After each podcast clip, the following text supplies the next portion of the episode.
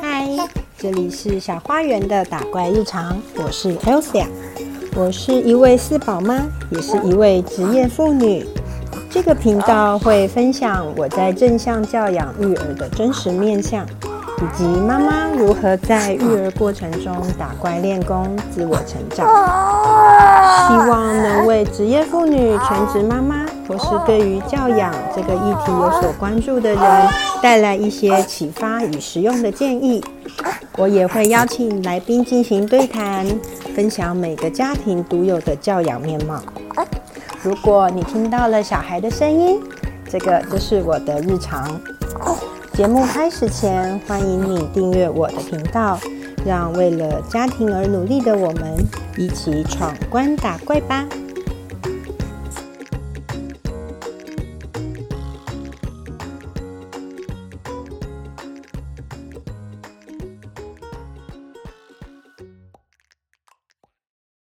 嗨，欢迎回来，我是 Elsa。你最近过得好吗？哦，停更了好一阵子，大概有快一个月吧，因为就很累。但是最近呢，状况又好一点了。主要的差别呢是，双胞胎他们现在去托婴中心，那白天的时间就比较多。然后我也就耍废了十来天吧，还是有一种顿顿的感觉。所以今天这一集呢，是一集闲聊集，来聊聊这一个月有什么事情吧。啊，首先呢，最后一集我们讲到了 PHS 的那个饮食。那这一个月下来，我也在慢慢的琢磨跟实践当中。其实，在实践这件事情的时候呢，上课的老师有提醒我们，就是请我们要做好准备再开始，因为有可能当我们回到正确的轨迹的时候呢，原先就有的不适合我们的，就会被抛弃的非常的快。嗯，这一点我觉得和很多灵性实践的老师们都都有提到的观点很类似，就是当你找回到真正的自己的时候呢，你可能就会觉得过去的方法、过去的想法、过去的环境，通通你都不想要了。那有时候呢，他们也会崩坏的非常的快，你就很快的脱离了旧有的环境。这也是为什么有一些朋友，或者是有一些灵性导师，很常说他们在接触身心灵之后呢，开始就是离职啊，或者是离婚啊。呃，并不是说这些身心灵都是邪教，或者是在鼓吹我们要破坏旧有的环境，而是其实原本我们可能就是很勉强自己停留在。那个不适合我们自己的环境里面，不管是你的婚姻也好，或者是工作职场也好，所以在实践 PHS 的时候呢，当然我因为有被打这个预防针嘛，所以内心稍稍的有一点点小小的害怕。毕竟我的家庭负担比较重，如果说要离婚的话，呃，对我来讲是一个蛮大的负担，心理负担，不是说真正的金钱上的负担。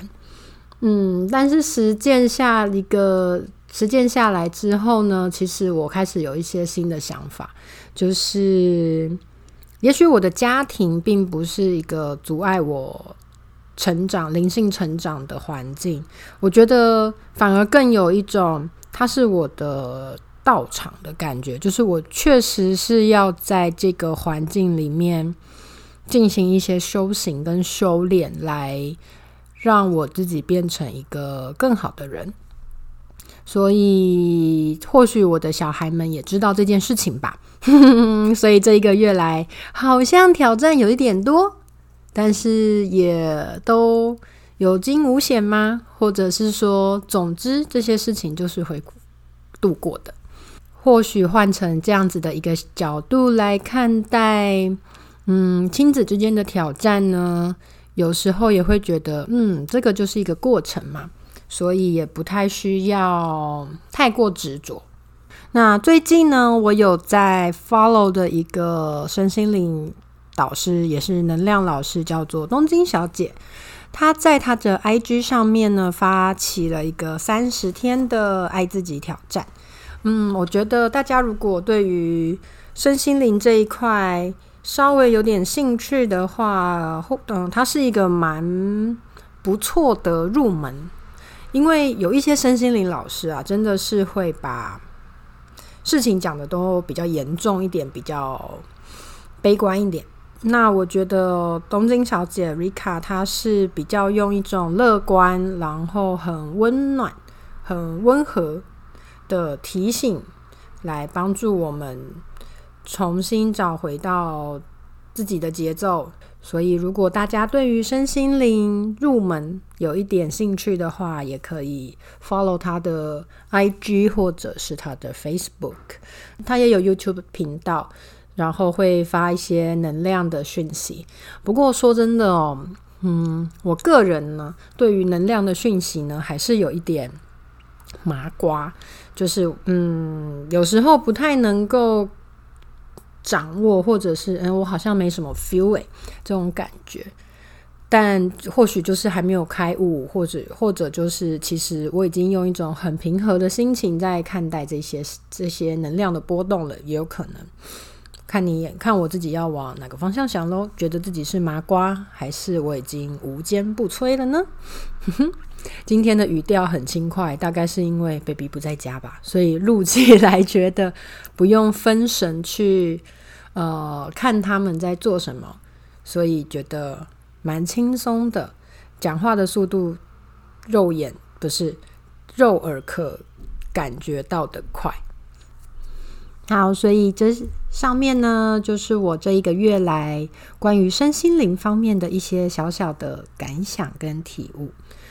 那这个月在阅读上面呢，其实进展的有一点慢，主要是上个月真的，呃，应该说过去的一个月呢，真的我自己就懒懒懒散散的，没有什么心情做一些。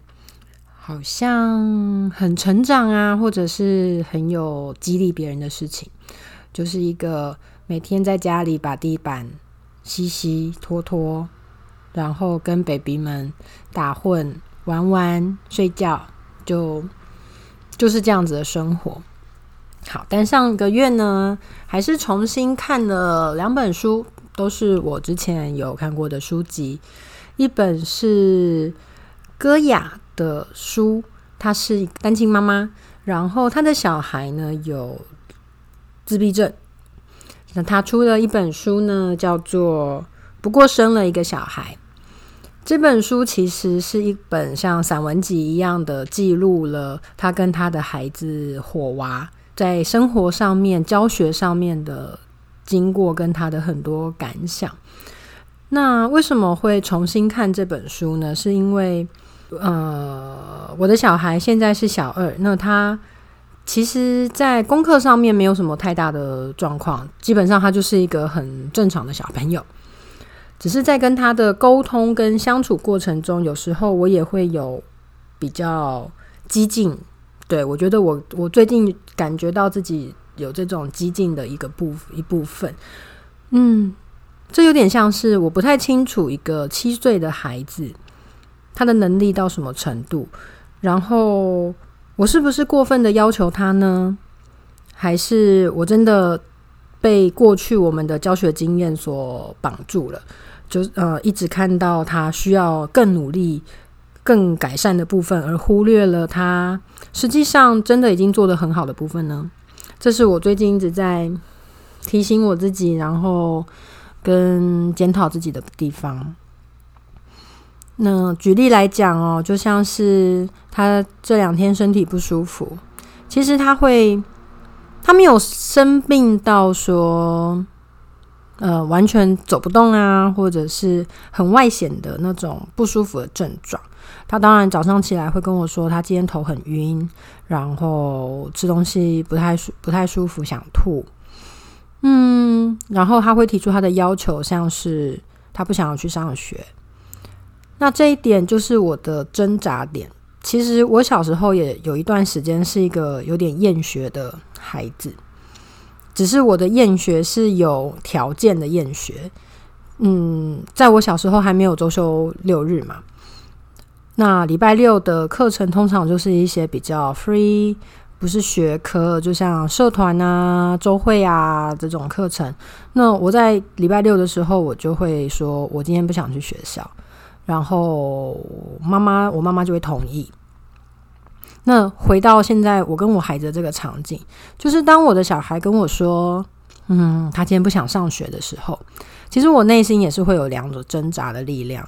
一个力量当然就是说，不行啊！你不去一天不去上学，那你的功课怎么办？你的学习怎么办？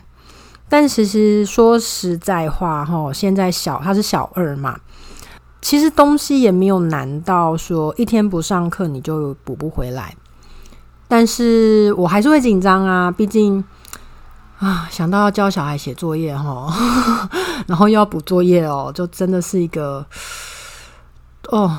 想到心就会开始痛，然后就会开始紧张的的事情。那当然跟我自己本身的做事习惯也有关系。我算是一个蛮循规蹈矩，呃，不太想要跟别人与众不同的的人。所以当然我会觉得说，你就去上课啊，那你就去学校啊，这样子。那当然，另一股力量，也就是我自己小时候。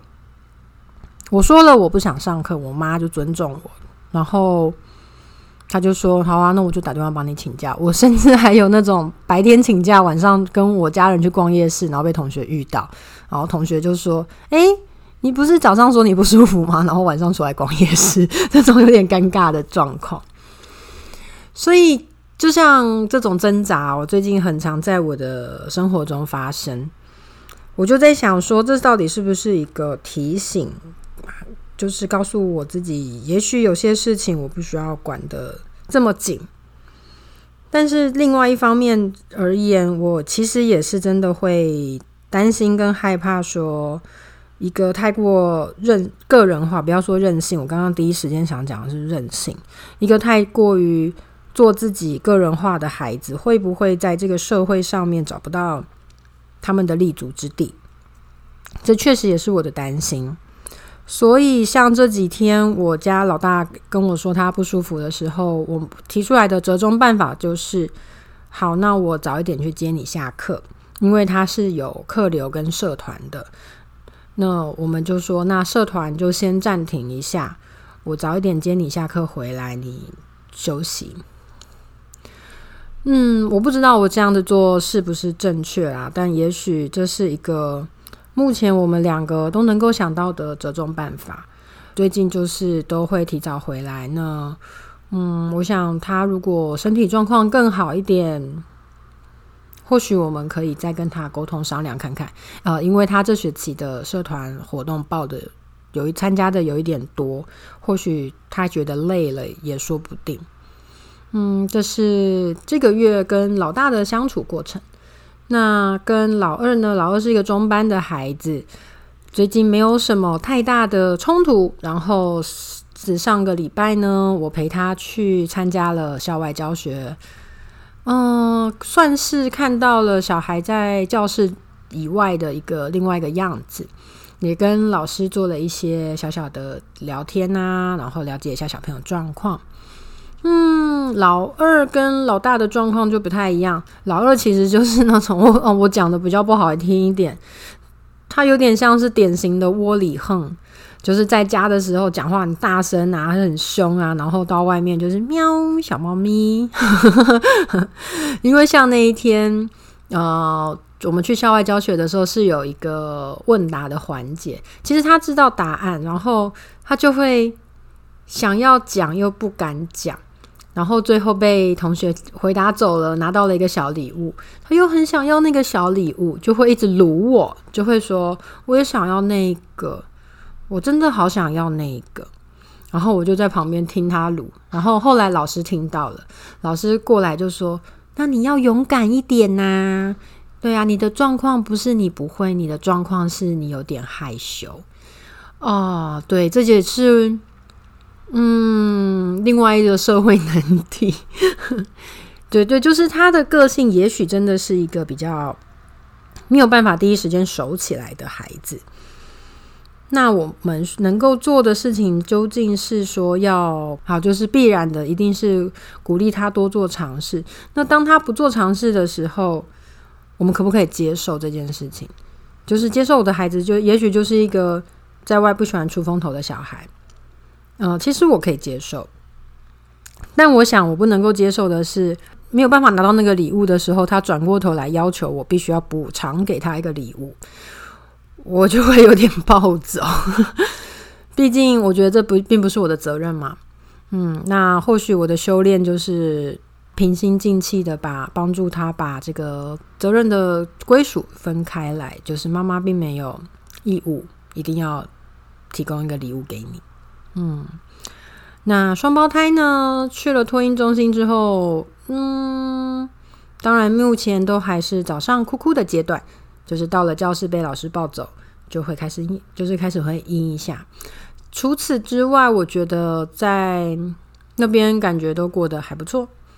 那回到家里面呢，两个最近的新反应是两个现在会打架了啊。所以有时候一看到他们两个贴得很近，就要马上过去抱开，因为有可能就是要凑上去咬对方，或者是要抓对方了。所以最近两个人呢都有一点小小的挂彩，这个也真的是啊，让妈妈有点头疼。因为毕竟家里没有同时出现过两个 baby 嘛，所以有时候一个错眼没有看到，真的就听到哭声就来不及了，提高了我们在。看照他们的时候呢，更需要的注意力，没有办法说边划手机啊，边看电视啊，边看书。这也是为什么这个阅阅读的进度呢变得有一点慢的缘故。其实我刚刚中间有稍微想到说，哎，我不是要讲歌雅的那本书吗？为什么突然变成在讲自己家的小孩？好，回到歌雅的那本书。那本书呢，其实它里面有非常非常多关于。妈妈的一个内心的剖析跟观察，就像是他的孩子是一个自闭症的孩子，一些普通孩子做得到的事情，对于他或许真的是有难度的。就像他说，他的儿子是一个听觉非常非常敏锐，所以也很容易被声音所干扰。像有一次，他到了朋友家，然后他儿子一直觉得很吵，一直跟他说有鼓声。在场所有人都没有听到有鼓声，只有他儿子有听到。如果是一个正常的妈妈，大概如果是我，大概就会觉得我儿子又在胡说八道，又在找借口，又在找理由。可是他说他那一天真的去问了朋友，他朋友说确实在两条街以外的地方有一个市集，然后的确当天的主题活动就是有非洲鼓。所以他儿子就是感觉到，就是接收到了这个声音，然后让他非常的不安，或者说是躁动。嗯，这有的时候回到阿德勒心理学的对于儿童教养的一个建议，就是你要怎么相信你的孩子？你要如何相信你的孩子？One hundred percent，就是百分之百的相信他讲出来的东西，真的就是他所感受到的。我觉得这好难，就像回到我大儿子，他有时候说的反应，我都我有的时候真的会第一时间，我都还是会觉得说他是在找理由，或者是找借口，他就是不想吃饭，不想做事。但或许他这就是他的感受，我还在练习这件事情，就是如何的真心的相信。嗯，而不是用一个很虚以委蛇的方式，就是哦，OK OK，我知道我知道，那你还是去做吧，这样子。对，真的蛮难的。哼 好，那我希望接下来我们可以回到每周周更我的 Podcast，所以期待我们下个礼拜再见喽！谢谢大家，拜拜。喜欢今天的节目吗？邀请你在 Apple Podcast 和 Spotify 给我五星好评，感谢你的支持。如果你有什么想听的主题，或是对于内容有任何感想，欢迎使用电子信箱让我知道。以上资讯都在节目资讯栏中附有连结，我们下次再见。